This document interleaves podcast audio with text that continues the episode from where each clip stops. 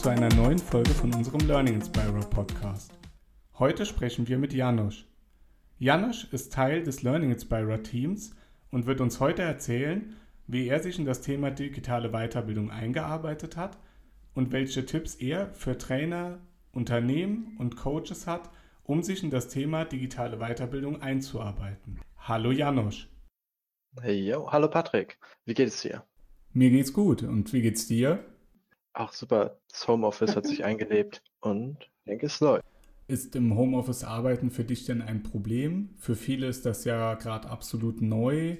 Wie, wie ist das bei dir? Wie siehst du das? Wie findest du das im Homeoffice zu arbeiten? Es war auf jeden Fall am Anfang eine Umstellung, aber ich denke, ein sehr guter Tipp für Homeoffice ist, dass man das Homeoffice tatsächlich in einem anderen Bereich hat, in dem man normalerweise sich aufhält. Also dass es nicht das Wohnzimmer ist, wo man sich entspannt, oder für die jungen Leute irgendwie das Gamezimmer, wo sie spielen können, sondern einfach ein getrennter Raum, damit dann sich das Gehirn auch umstellt und weiß, okay, jetzt bin ich hier, jetzt muss hier gearbeitet werden und der Rest des Hauses ist halt die entspannte Zone. Ich finde, wenn man das einmal umgesetzt hat, dann geht das auch ganz normal, dann fühlt sich das an wie Arbeit. Danke dir. Das ist wirklich nochmal ein guter Tipp für viele. Und was mit dem ganzen Thema Homeoffice ja zusammenhängt, ist das Thema Digitalisierung. Und wir sind ja jetzt speziell im Thema der Digitalisierung der Aus- und Weiterbildung unterwegs. Und du bist da ja relativ neu in dem Thema und hast dich da selbst eingearbeitet. Erzähl doch mal, wie lange bist du da jetzt tätig? Wie hast du dich da eingefunden? Und war das schwierig für dich? Erzähl einfach mal deine Erfahrungen.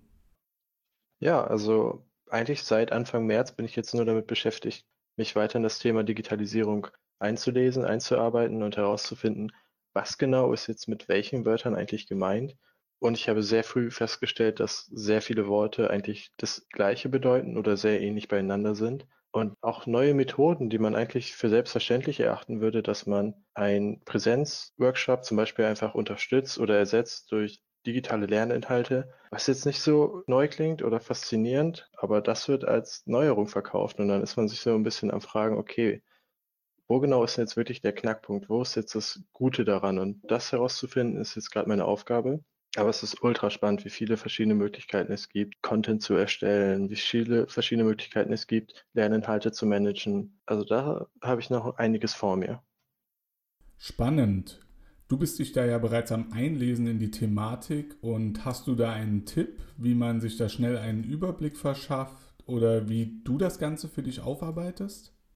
Also meine erste Aufarbeitung hat damit angefangen, ich habe eine Lernbibliothek bekommen mit sehr vielen verschiedenen Inhalten und die habe ich so überflogen und habe mir das erste rausgesucht, was interessant klang. Und anhand dessen bin ich dann immer weitergegangen, weil ich habe angefangen mit Blended Learning und da wurden sehr viele Sachen verwendet, die ich noch nicht kannte und bin dann einfach von Stichpunkt zu Stichpunkt gegangen und habe immer versucht, das zu erschließen. Also ich hatte jetzt genau keinen Plan, wie genau ich das lernen will, sondern bin einfach drauf losgestürmt und habe mir versucht, das Thema ein bisschen zu erarbeiten ähnlich wie so eine Wikipedia-Suche, wo du mit einem Stichwort anfängst und dann immer weiter gehst, immer weiter, neue Stichpunkte findest, neue Verknüpfungen findest und dann sich so langsam das ganze Thema erschließt. Aber ich hatte jetzt keinen Plan. Okay, ich fange jetzt an mit äh, digitalen Workshops, dann was ist Blended Learning oder Scrum, wie ist das, wie funktioniert das, sondern ich bin einfach drauf losgegangen. Das finde ich einen extrem guten Ansatz, denn wenn man sich schon von Anfang an in ein Thema verbeißt oder bei einem Anbieter oder Produkt extrem in die Tiefe geht, dann ist man da schon irgendwie gebrandet oder wird in eine Richtung gedrückt, ohne dass man das merkt. Da ist ein allgemeiner Überblick am Anfang, wie du ihn vorschlägst, besser, um erstmal das gesamte Bild zu sehen und dann nochmal rauszusuchen, was ist für mich speziell interessant und wie bringt mich das weiter.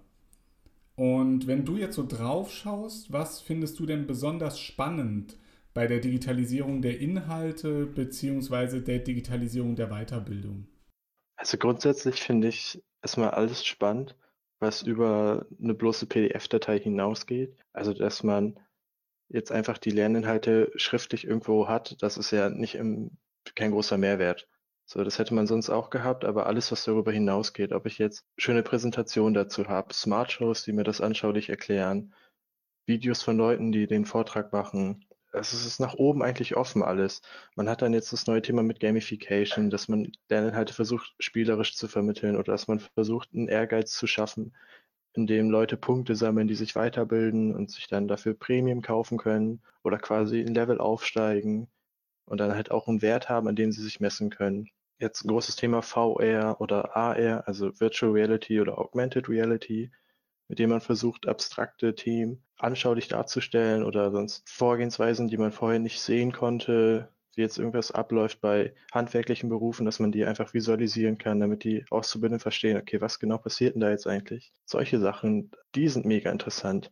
Die haben tatsächlich einen Mehrwert und einfach nur jetzt irgendwo PDFs hochzuladen, ist halt langweilig. Ja, das stimmt. Also PDF ist ja auch keine wirkliche Verbesserung, die man durch Digitalisierung von Inhalten erreicht, auch wenn das viele leider bereits so sehen.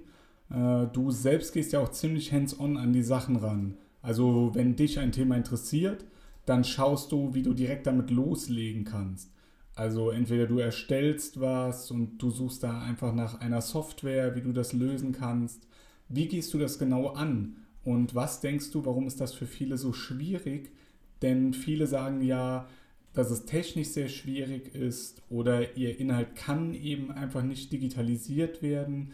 Wie ist deine Meinung dazu? Was sind da deine Erfahrungen und warum finden das manche eben so schwer? Ich glaube, schwer ist einerseits das richtige Programm zu finden, womit man die Inhalte digitalisieren kann. Es mittlerweile einen Riesenmarkt gibt, der ähnliche Produkte anbietet, also der einen dabei hilft, Smart Shows zu erstellen, Videos zu erstellen, und da das Richtige zu finden, ist, glaube ich, ein Problem. Aber sonst, dass Inhalte nicht digitalisiert werden, ich denke, das ist bisher nur eine Ausrede, dass dann die Leute sich nicht so sehr auf das Thema einlassen müssen. Ich habe in meiner ersten Arbeitswoche direkt mit Movely arbeiten dürfen. Auch ein Programm für Smart Shows, die erstellt werden können. Und damit, ich hatte es vorher nie benutzt, aber es war so intuitiv, so einfach. Man hat verschiedene Templates, die man sich aussuchen kann, oder man kann direkt ein eigenes Video komplett gestalten. Ich habe jetzt mit den vorgefertigten Templates gearbeitet, die überarbeitet, neue Sachen eingefügt, aber die Animationen waren halt schon alle vorgegeben. Und so war das extrem einfach, die Inhalte zu digitalisieren und für einen Vortrag eine unterstützende Smart Show zu machen, die dann immer die Inhalte passend anzeigt zu dem, was gesagt wird. Deswegen, ich denke jetzt nicht, dass das große Problem ist, dass die Inhalte nicht digitalisiert werden können, sondern einfach diesen ersten Schritt zu tun, okay, wir machen das jetzt einfach. Wir versuchen das, hier habt ihr ein Programm, macht mal was damit. Wenn man das einmal geschafft hat, ich denke, dann geht das, dann läuft das von alleine. Also ich denke insbesondere, was du da sagst, das einfach mal loslegen und das machen, das ist ein guter Punkt. Viele machen sich da gleich zu Beginn schon sehr viele Gedanken um das Konzept und klar ist das auf jeden Fall wichtig, aber um zuerst mal zu verstehen, wie man sein Konzept aufbaut, um seinen Inhalt zu digitalisieren, muss man die verschiedenen Formate und Möglichkeiten erstmal kennenlernen. Also zum Beispiel die von dir erwähnten Smart Shows, Web-based Trainings oder vielleicht auch nur ein Audio-File. Und um die Inhalte und ihre Wirkung besser zu verstehen und was sich dann eignet, ist es gut, einfach direkt mal einen zu erstellen und loszulegen. Und manchmal entsteht dabei ja schon ein Inhalt, den man sogar weiterverwenden kann oder mit dem man weiter arbeiten kann. Und mit dem so erlernten Wissen kann man dann seinen Inhalt nochmals anschauen, den man aufbereiten will, digitalisieren will und dann das Konzept für das geeignete Medium auch erstellen.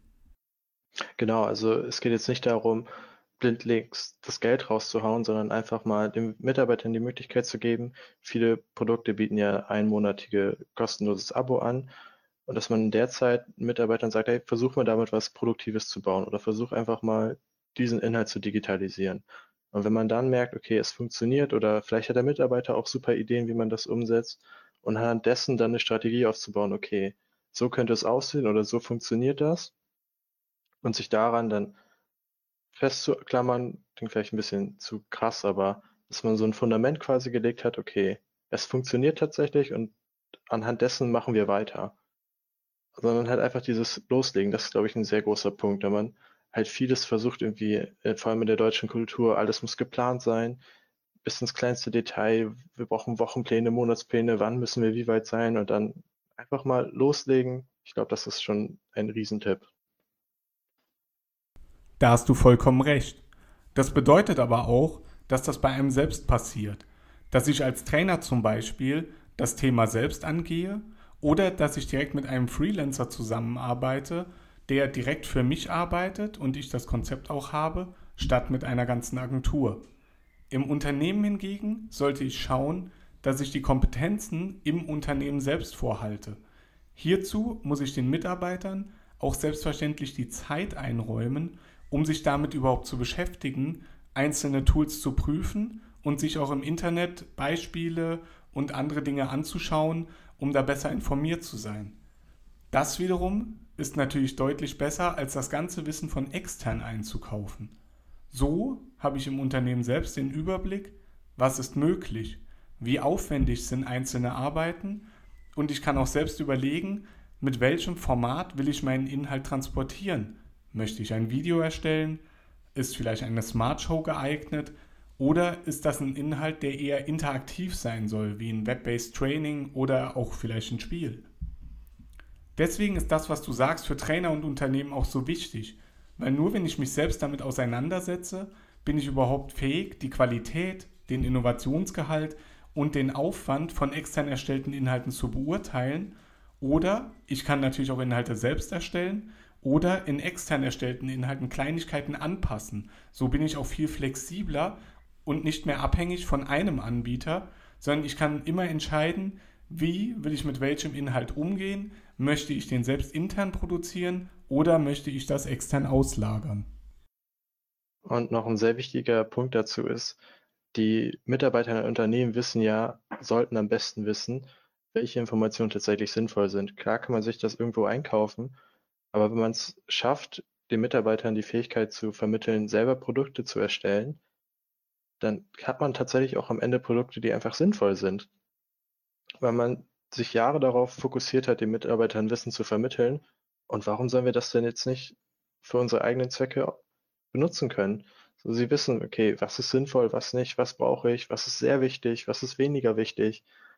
Und wenn sie dann selber die digitalen Lerninhalte für die nächste Generation erstellen, dann ist es doch super. Dann brauche ich nicht Unmengen an Geld auszugeben für einen Freelancer oder für ein Unternehmen von außerhalb, was mir dann vielleicht Informationen gibt, die ich gar nicht brauche.